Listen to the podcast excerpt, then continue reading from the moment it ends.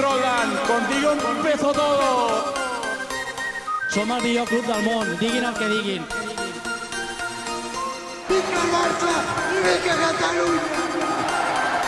Apreteu-vos els cinc cinturons, que ens ho passarem bé. Bienvenidos a Mezcum Podcast. Mi nombre es Julio Borrás y me acompaña Rafa Aldamuel. Dímelo, Rafa. Dímelo, Julio. Cinco intentos más tarde, pero ahora me tocó a mí y estoy aquí un poco confundido. ¿Qué está pasando? todo bien, todo bien. Aquí unos pequeños problemas técnicos, pero estamos vivos. Así que todo bien. aprendiendo a apreciar tu talento de locutor. bueno, gracias. No sé si eso se considera talento, pero palabras muy, muy bonitas en este tiempo de Navidad de parte tuya.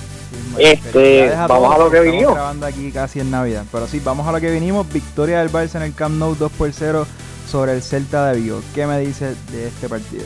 Bueno, hay que aceptar la línea ese primero, lo que siempre hacemos. El Barça salió con Marc André Ter en la portería, defensa de cuatro, Jordi Alba de lateral izquierdo, pareja de centrales Lenglet y Piqué, lateral derecho Nelson Semedo que hacía su regreso ya que se perdió el último partido por molestia, mediocampo de tres, este, Busquets de medio centro, Arturo Vidal y este Iván Rakitic de interiores y arriba Messi, eh, Luis Suárez y Ousmane Dembélé. Sé que se está riendo, así que te cedo la palabra. Bueno, yo lo primero que tenemos que hacer es un paréntesis. En el partido anterior, ya hago el paréntesis porque me, llevo toda la semana con, un guild trip bastante severo. Este, yo, como saben, estaba en Puerto Rico y no tuve el tiempo para preparar el episodio, como fue evidente por mis comentarios sobre la alineación, donde estaba aplaudiendo a Valverde por su genialidad táctica de salir con tres centrales, cuando realmente fue, fue por necesidad porque Semedo no estaba disponible. Uno podría pensar como que si no viste a Semedo en la alineación, como no, no, era muy difícil buscarlo, pero con el rendimiento que está teniendo Semedo esta temporada no me parecía descabellado, jugando contra un equipo que defiende con línea de 5, con carrilero, utilizar ¿verdad? a tres centrales, algo que no es habitual, pero a mí no me pareció muy descabellado, así que pido disculpas, levanto la mano, falta de preparación, yo no va a volver a suceder. Bueno, pues ya que Julio le pide disculpas a toda la afición, vamos a entonces a, nada, a hablar pues del partido un poco. Para mí, sí, vamos a hablar de la primera mitad, de la segunda, etcétera, pero para mí fue un, en verdad un partido un poco aburrido, porque una vez ya el Barça tuvo, entre comillas, control del partido, vi el resultado, no tanto por el juego, eh, básicamente para mí puso piloto automático sabiendo que ahora vienen la, pues, unos días libres de Navidades y luego en enero vienen todo ese chorrete de partidos de Liga, de Copa del Rey y después en febrero ya empieza la Champions. Así que para mí el Barça, el, el primer gol fue un auténtico golazo y todo empezó por Messi que le hizo ese, ese famoso pase a Jordi Alba.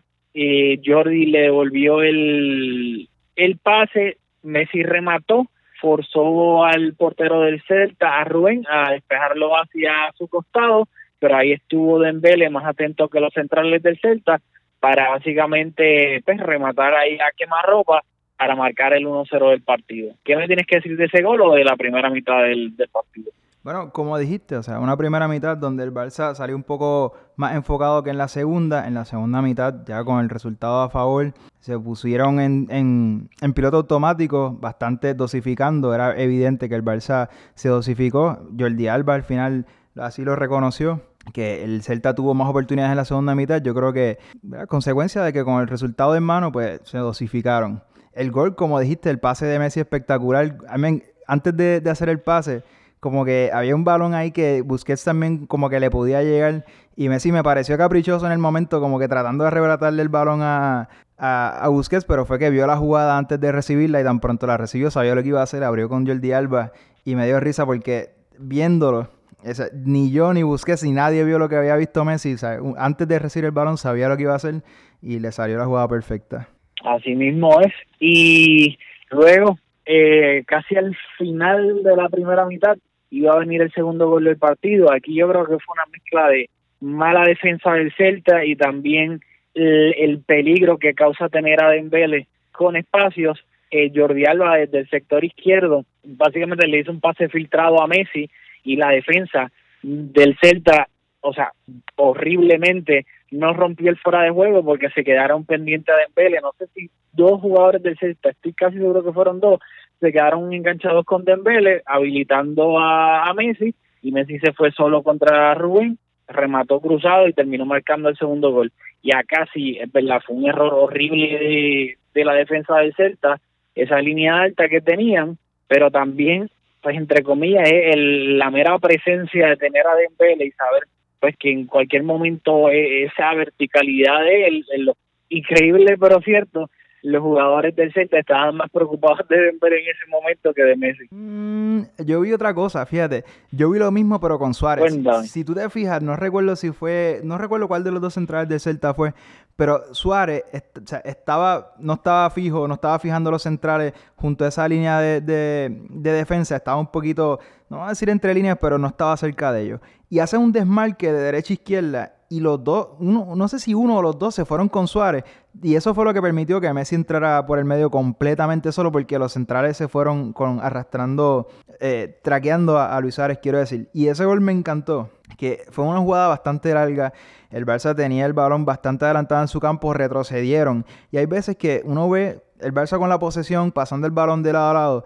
Y cuando sale así, o sea, es que logramos descolocar a la defensa completamente y como tú dijiste, cuando retrocedimos, el Celta adelantó las líneas bastante deliberadamente, adelantaron las líneas, se sincronizaron y cuando adelantaron esa línea, ahí fue que vino el pase de la muerte, arrastrados por esa arrastra, por esa, por ese desmarque de, Suárez, yo no vi lo de Dembele, pero en ese preciso momento en que adelantaron sus líneas, ahí fue cuando les costó bastante caro. Bueno, pues ahora me hiciste pensar y yo no sé si que estaba en el sector izquierdo era Dembele o Suárez. Yo creo que era Dembele. Sí, pero, Suárez, venía, por el medio, de derecha a izquierda. Y como no estaba fijando a los centrales justo paralelo con ellos, pues los centrales tenían que escoger. Esa, es la clave, por eso jugar entre líneas es tan peligroso, porque obligas a los centrales a decidir o, o, al, o al contención. Y entonces cuando los centrales se fueron con Suárez, permitieron que Messi entrara perfectamente solo. Y nada, me encantó de esas jugadas largas que o sea, el 90% del tiempo no termina en nada y el Barça a veces como que parece que aburre con la posesión. Me encanta ver un gol producto de descolocar a la defensa en base de retroceder. A veces retroceder se ve como algo negativo, pero cuando logras descolocar a la defensa de esa manera, obligándolos a adelantar sus líneas y, ¿verdad? aprovechar ese espacio, no sé, me encanta. Me encanta ese gol. Así mismo. Y luego en la segunda mitad, pues ya aquí es donde para mí se puso aburrido el partido. Yo creo que el, el Celta tomó las riendas del partido, entre comillas, para mí, porque el Barça entre comillas, los dejó. Como vine diciendo hace poco, sabe el Barça sabe lo, lo que viene ahora de la temporada. Creo que los cambios de Valverde también no fueron nada tácticos ni nada, fueron hombre por hombre, o sea, salió este Arturo Vidal. no sé, yo creo... Artur perdió su titularidad yo no creo que eso, o sea, para mí fue hombre por hombre, salió Artur, eh, pero salió Arturo Vidal y entró Coutinho, eh, Artur, Artur, salió Dembélé, entró Coutinho y después salió Busquets y entró Aleñá. Y para mí sí, lo de Coutinho por el momento yo creo que sí, o sea, peleó la, la titularidad a Coutinho ahí sin duda alguna, pues Dembélé le comió este por la tostada, como quien dice. Pero yo creo que lo, lo de Artur no sé todavía, porque hay que recordar que Arthur, estaba volviendo de lesión, jugó contra el Tottenham en el Camp Nou. Sí, pero yo creo que inclusive un poquito ya antes eh, Coutinho había perdido un poco, mientras que Arthur se lesionó, venía siendo titular indiscutible, se lesionó, volvió contra el Tottenham, si no me equivoco, en el Camp Nou, después no jugó en Liga y quiero, si veo una tendencia más, entonces ahí yo me atrevería a decir que sí, que Arturo Vidal siento a Arthur, pero yo quiero ver, o sea, dudo mucho que en los partidos de verdad donde se separan los niños de los hombres, Champions y pues partidos de liga ahora si es que hay alguno exigente, dudo mucho que, que Arturo Vidal siente a Arturo. Yo creo que es más bien circunstancia Arturo. Eh, Arturo está volviendo de una lesión este muscular. Eh, sabemos que venía jugando muchísimos partidos eh, y yo honestamente no creo. Creo que más bien pues sabemos todos cómo es Arturo Vidal, viene en una buena racha, no lo voy a quitar para que no se moleste y pues lo voy a dejar por encima ahora, pero cuando me la tenga que jugar yo voy a poner a Arturo, creo yo. Vamos a hablar del, Arturo Vidal porque mi takeaway principal de este partido fue Arturo Vidal, que de hecho salió ovacionado y para mí inexplicablemente. Pero estoy viendo una tendencia y a lo mejor esto tiene un poco que ver con el rendimiento o con el bajo rendimiento que está teniendo Rakitic durante esta temporada, que yo creo que pasa también por la acumulación de partidos que lleva en las piernas, pero si tú te fijaste, yo no, no sé si llamarle un doble pivote, porque realmente la fluidez en el centro del campo del Barça, pues a veces imposibilita ¿verdad? Eh, poner posiciones muy fijas. Pero Busquets y Rakitic ciertamente estaban más retrasados que Vidal. Vidal con bastante más libertad al frente. Creo que, ese rol de contención lo estaban compartiendo Busquets y Rakitic. Y lo que no me cuadra es por qué Vidal con tanta libertad no tuvo ninguna trascendencia en, la fase ofensiva. Todas las jugadas de peligro del Barça pasaron por las botas de Messi. O sea, Messi fue, tuvo un partidazo, hay que decirlo.